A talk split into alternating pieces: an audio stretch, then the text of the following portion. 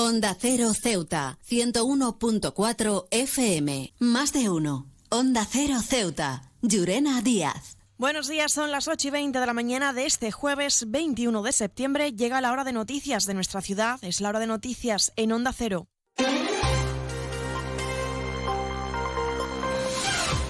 Comenzamos, como siempre, nuestro informativo conociendo la previsión meteorológica. Según apunta la Agencia Estatal de Meteorología, para la jornada de hoy tendremos cielos parcialmente cubiertos. Temperaturas máximas que alcanzarán los 24 grados y mínimas de 20. Ahora mismo tenemos 23 grados y el viento en la ciudad sopla de poniente.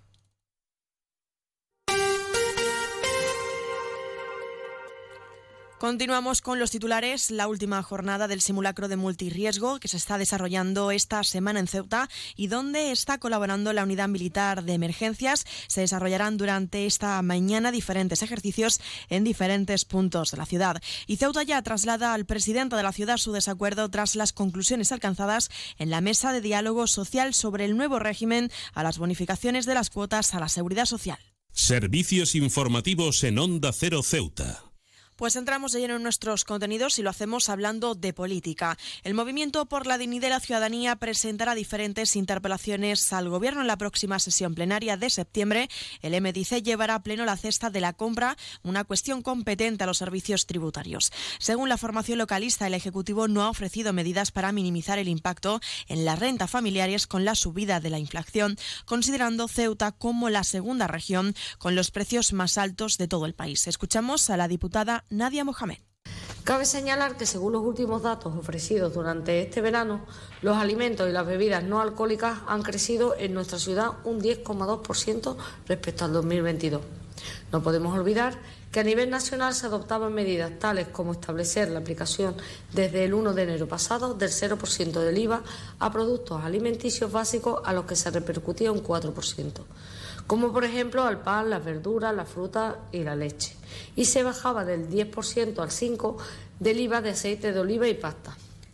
Una medida que en Ceuta ha tenido impacto cero. Mohamed insiste que su formación quiere conocer qué ha hecho el Gobierno o qué medidas van a implementar para minimizar el impacto de las rentas familiares. Desde nuestro grupo municipal entendemos que la ciudadanía merece una explicación por parte de los responsables políticos, así como conocer qué se está haciendo para evitar el impacto negativo del que hablamos, el empobrecimiento de las familias, y es por ello que en la sesión plenaria del mes de septiembre formularemos varias preguntas al respecto para que se explique a la opinión pública los motivos por los que Ceuta, junto a la ciudad hermana de Melilla, lidera el ranking de las regiones que mantienen los precios más altos en la cesta de la compra, o si se piensan adoptar medidas para reducir el impacto en las economías familiares de los ceutíes. He viajado por todo el mundo y de Ceuta me encantan las murallas reales, el parque mediterráneo, las vistas desde los miradores, pero su café, vaya café, uno de los mejores que he probado y de eso sí que entiendo, café borrás, el café de Ceuta. Seguimos hablando de política tras las conclusiones alcanzadas en la mesa de diálogo social sobre el nuevo régimen de bonificaciones de cuotas a la seguridad social. El grupo político Ceuta ya ha trasladado una carta al presidente de la ciudad para dejar constancia de su postura ante el desacuerdo contra el Partido Popular en relación con este nuevo decreto.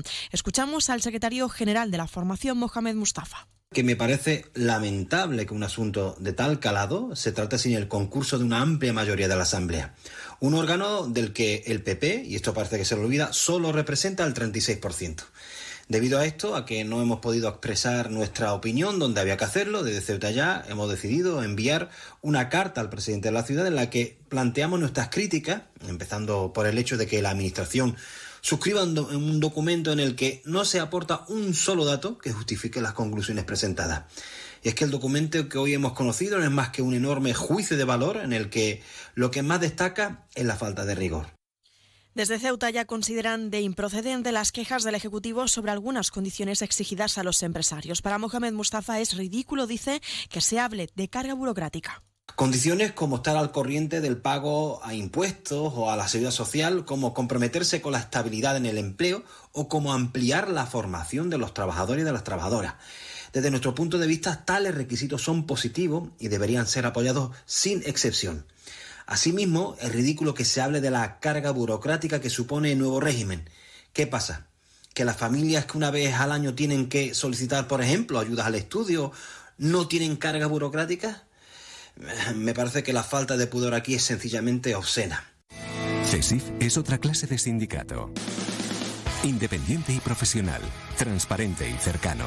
Sindicato más representativo en las administraciones públicas de España y en muchas empresas privadas.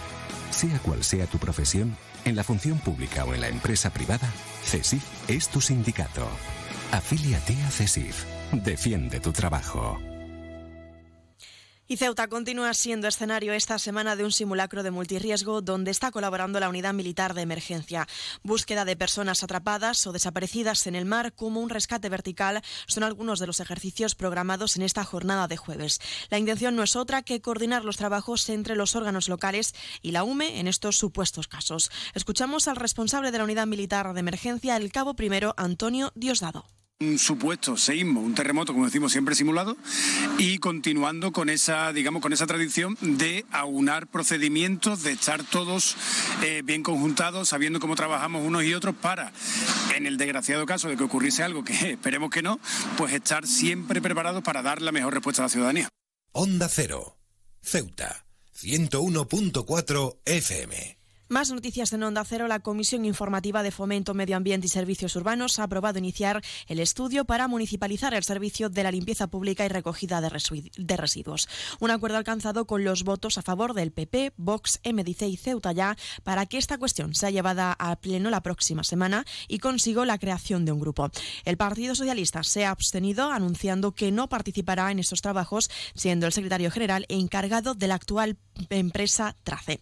También contarles que la ciudad está teniendo presencia en el SB Summit mediante la Consejería de Hacienda, Transición Económica y Transformación Digital, un evento que se está celebrando en Barcelona y que se trata de un foro dedicado al sector del juego online en el que Ceuta cuenta con stand propio en el que su, y en el que es su cuarto año de participación. Y un apunte más, la secretaria general de Comisiones Obreras en Instituciones Penitenciarias, Silvia Fernández, ha trasladado una carta al ministro del Interior en la que reivindica soluciones efectivas para salvar la sanidad penitenciaria. Y es que además coincide con los actos de la festividad del Día de Nuestra Señora de la Merced, patrona del cuerpo de prisiones.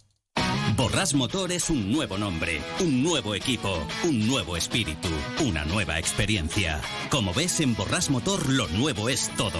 Ahora tu nuevo concesionario BMW en Ceuta se llama Borras Motor, un nuevo concesionario preparado para ofrecerte el mejor servicio y la mejor atención en todo momento. Visítanos en Borras Motor, Avenida de España 26 Ceuta o en borrasmotor.concesionariobmw.es.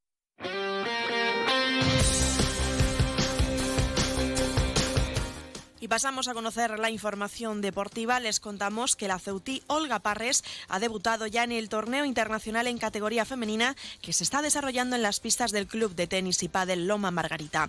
Parres se ha enfrentado a la italiana Verena Melis, la cual ha vencido en dos sets con un resultado 7-6 y 6-4. Y un apunte más, la agrupación deportiva Ceuta Femenina ya tiene rival para su segunda eliminatoria de la Copa de la Reina de Fútbol Sala, un encuentro que se disputará el próximo día 12 de octubre en el Guillermo Molina y que jugará contra el equipo Les Corts de Primera División.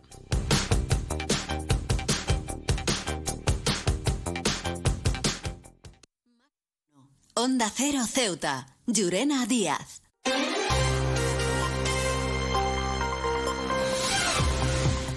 Y nos estamos acercando a las ocho y media de la mañana y como siempre el pueblo de Ceuta, el referente en prensa escrita para todos los ceutíes, nos presenta ya su noticia de portada.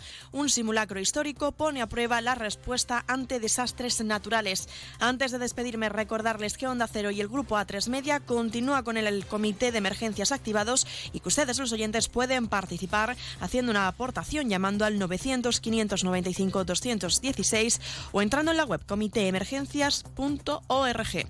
Esto ha sido todo me despido, que pasen una buena mañana.